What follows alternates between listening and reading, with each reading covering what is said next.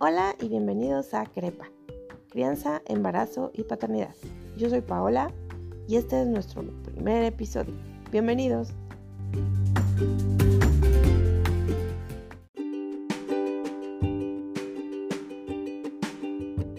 Pues entremos de lleno al tema, eh, como lo dice el título, que es ¿cuándo y por qué tener hijos? Este tema lo tenemos que platicar desde antes, cuando uno está entablando una relación, debe ser un tema como el cómo te ves en el futuro, qué te gusta hacer. Como cualquier tema que uno platica para conocer a la otra persona, el tener hijos o no tener hijos tiene que platicarse. ¿Cuántos? ¿Cómo? Etcétera. Este, todo esto porque la base de una crianza siempre va a ser la pareja, los tutores, este, la madre, el padre, el que críe al niño. Y parte de tener una salud mental para ser un buen criador es tener una buena relación como pareja, que solo se va a lograr si se conocen. Y entre estos pasos de conocerse estará hacerse la pregunta y el análisis de si quieren tener hijos, cuándo, cuántos, etc. También dejen pasar un tiempo razonable, no vayan a ser de, hola, ¿cómo estás? Mi nombre es Perengano yo quiero tener hijos. ¿Y tú? Porque la gente va a salir corriendo. Al menos que sea un loco igual que ustedes y pregunten en la primera cita.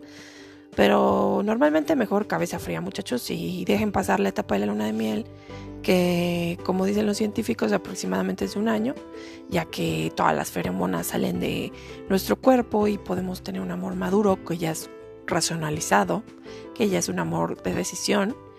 Pues platiquen el tema para conocer a su pareja y poder sobre todo sobreponerse los altibajos de la crianza, hacer un equipo.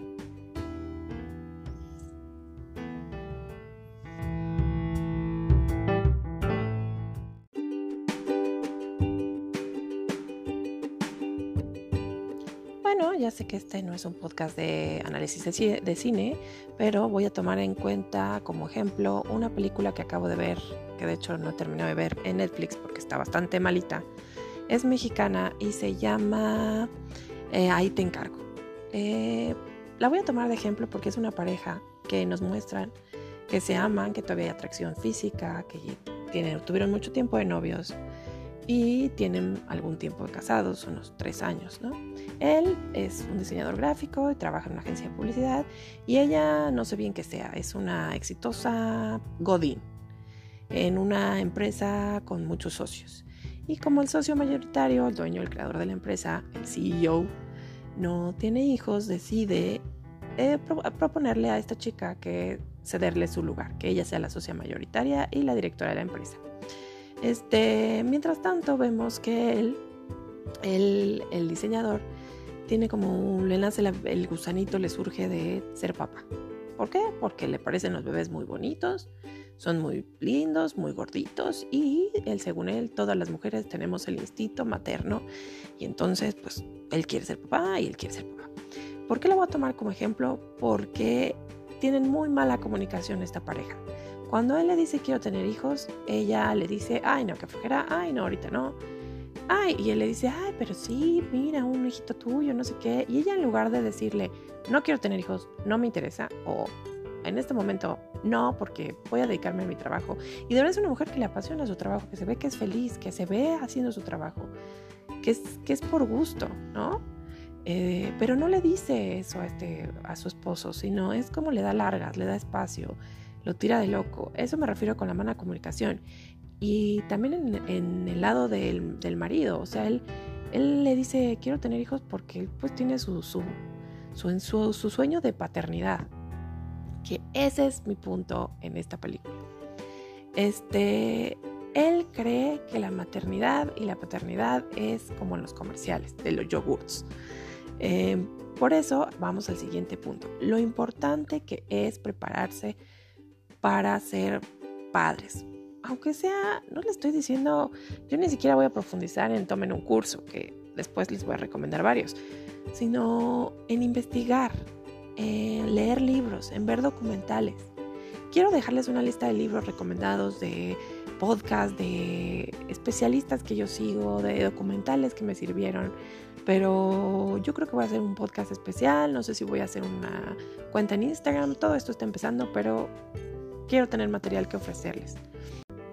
Todo este tema de investigar sobre qué es ser padre realmente, qué es ser madre realmente, puede que no sea efectivo ya que nazca tu hijo, ¿no? Porque a mí me pasó, o sea, este, yo ya tomé 100 cursos, leí mil cosas, me sirvió, porque eso es una realidad, sirve, para lo siguiente, te hace pensar, te hace poner los pies en la tierra, te hace reflexionar si en verdad quieres el paquete completo de ser papá, de ser mamá.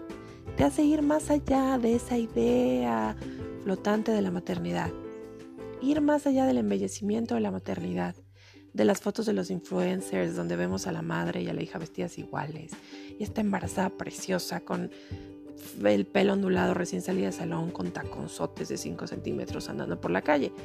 O de Laura virginal alrededor del embarazo. Esto que, ay, las mujeres nos vemos preciosas y radiantes en el embarazo. No es cierto, no todas. O peor, el tema del posparto. Ese tema del que no se habla y que solamente se cuenta como 40 días. ¿O qué tal el exagerado y doloroso y sufrido parto, estilo de las películas de Hollywood que entra la mamá y está gritando, ¡ay! pellizca al papá de dolor. Esta idea preconcebida que al final se puede cambiar. Esos son temas que vamos a tratar en este podcast. Pero el punto es ir, ir más allá. Y la única manera es con bases, con libros, con estudios, con artículos científicos, con, con documentales, con siguiendo expertos actualizados en el tema. Eh, este es otro tema espinoso, muchachos. Aquí respetamos la profesión del médico, no la idolatramos. Los médicos son humanos como todos y si no se actualizan pueden ser chafas doctores, como hay chafas arquitectos, chafas mecánicos, chafas abogados. Siempre, siempre vamos a sugerir buscar temas con bases científicos y después buscar profesionales que conozcan del tema y por lo tanto estén actualizados en base a los lineamientos que indique la OMS, por ejemplo. Eh, en fin, este, es importante que ustedes se dediquen a informarse, a leer, a consumir material que los haga salirse de su burbuja o de lo preconcebido de la paternidad. Esto también lo tienen que considerar cuando les surja la pregunta de cuándo y para qué tener hijos.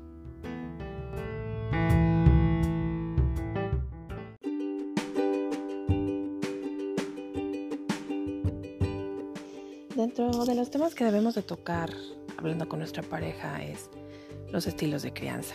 El tema de estilos de crianza no es algo que todos estemos acostumbrados a tocar. Lo entiendo perfecto. Me explico. Todos fuimos creados con el grito, el regaño y la chancla voladora, el pellizco. Eh, este tipo de crianza es el que todo el mundo dice, a mí me criaron así y no me pasó nada. En podcast futuros nos dedicaremos a, ahondar en el tema de a mí no me pasó nada, pero por el momento lo vamos a dejar así. Es solo para explicar el estilo de crianza. Entonces, cuando tú hablas con tu pareja, tienen que platicar acerca de a mí sí me gustaría criar a mis hijos como me criaron a mí, o a mí no me gustó esto, o me gustó esto y esto no, o yo he leído acerca de este tipo de crianza y me gustaría probarlo con mis hijos. Es importante y dentro del estilo de crianza algo muy importante son los roles que tendrá cada uno. Platicar sobre quién va a ir a trabajar y quién se va a quedar a cuidar a los niños. Sé que esto, muchachos, otro tema escabroso, suena muy, muy retro, muy fuera de la actualidad y esto quitando, sacando el machismo de la conversación. Eh, voy a hablar en el sentido psicológico, químico y biológico en cuanto al desarrollo del niño. Los siete primeros años de un niño definen su personalidad, su desarrollo emocional. Eh, hay estudios que esos no son tan recientes y tienen ya más tiempo, em, donde se explica que el primer año, el desarrollo neuronal de un niño, del nacimiento al primer año, es tan sencillo como ver que el cerebro duplica su tamaño. Y que las conexiones neuronales que se hacen del primer año a los 10, 11 años son las conexiones que se eh, mantendrán el resto de la vida del niño ya como adulto. Eh, durante este tiempo, las conexiones que se hagan perdurarán y lo que no se use lo que las conexiones que no se hagan en el cerebro desaparecerán. Y los estudios, esos sí recientes, con estudios recientes me refiero de los 90 a recientemente los 2010, 2012, este, han destacado que esta relación de las conexiones neuronales tiene que ver mucho con la relación que tiene el niño con su criador, con su madre, con su padre. Eh, aquí otro tema escabroso, muchachos, es que yo creo, igual que el doctor Carlos González, que oirá nombrar mucho en este podcast, eh, una madre necesita quedarse los primeros años y después un padre. Siempre tiene que haber un criador dedicado a la crianza de los niños. Em, sé que es un tema que en esta época va a ser muy fuerte como, y puede parecer antifeminista, pero no, por el contrario. Creo que ser madre es una decisión. Eh, y es un tema importante que se debe tocar porque trae ciertas repercusiones que ya se han visto. Y no voy a entrar en el tema moral, sino en el tema psíquico, eh, basándome en ciencia, en estudios, en comprobaciones de comunidades, de cómo la ausencia de el creador principal, una madre o un padre, trae ciertas consecuencias en, en, las personalidades y en el desarrollo de un niño.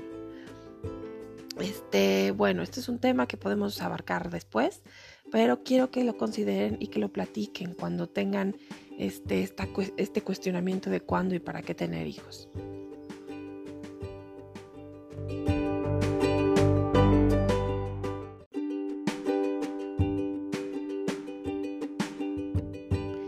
Continuando con las razones que nos hacen preguntarnos o sentir que ya es el momento de tener hijos, una de las cosas que puede impulsarnos es sentir la presión de la suegra o de la mamá diciéndonos que cuándo les vamos a dar nietos. Esto es la presión típica de la sociedad. Eh, que ya sabes que uno no tiene novio y pues cuando tienes novio. Y que si tienes novio, pues cuando te casas. Ya te casaste y vas a tener un hijo. ¿Cuándo tienes un hijo? Ya tienes tu hijo y vas a tener otro porque ¿cuándo vas a tener la parejita? Total, la gente siempre se anda metiendo. Ya sea por buena intención, por ociosos, por chismosos, por jodones porque así es la vida. Pero hay que hacer un alto y entonces detener que nosotros, detenernos a pensar que nosotros somos los que vamos a engendrar una vida, vamos a crear un ser humano, que nosotros lo vamos a pagar, nosotros lo vamos a mantener. Con, e, por esa razón, nosotros vamos a tener que decidir cuándo, cómo, porque vamos a vivir con las consecuencias. No hay que dejar que eso genere en nosotros una mella y nos haga presión para decidir tener un hijo.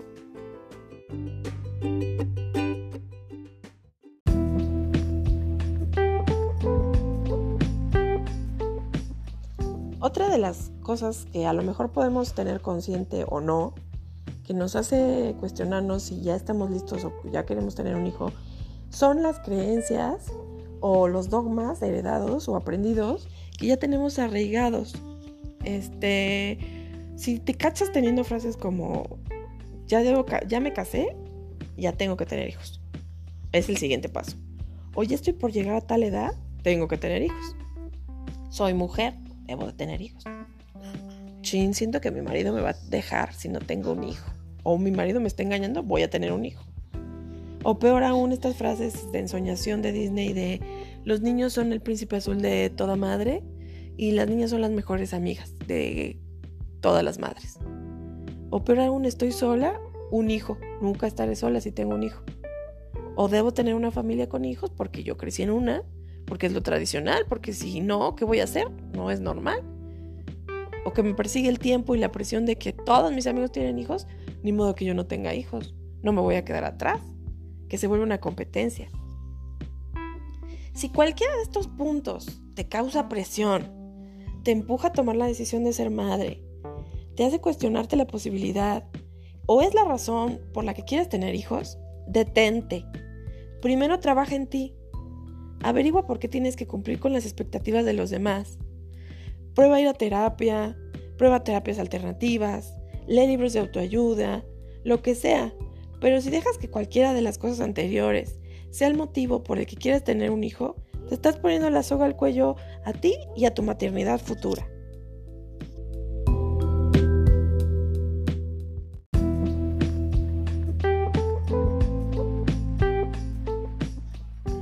En conclusión, Entender que un hijo no es el siguiente paso de nadie, ni de nada.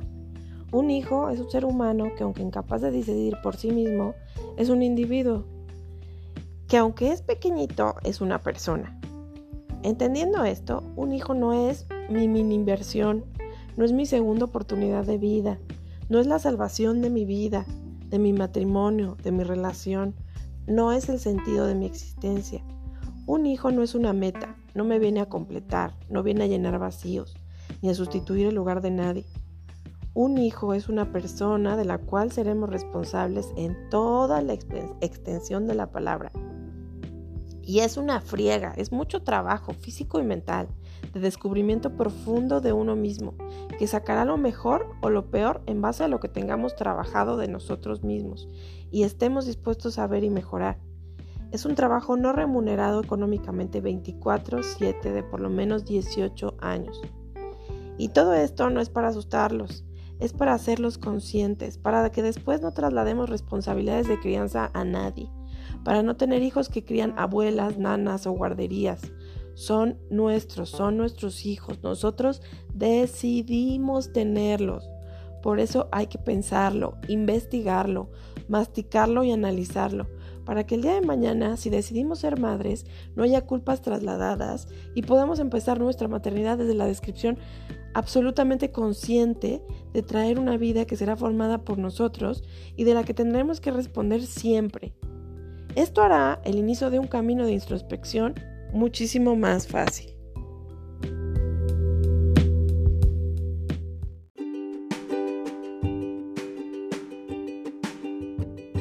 Hemos llegado al final de nuestro primer episodio. Uh, voy a insertar aplausos aquí. No sé ni cómo se insertan.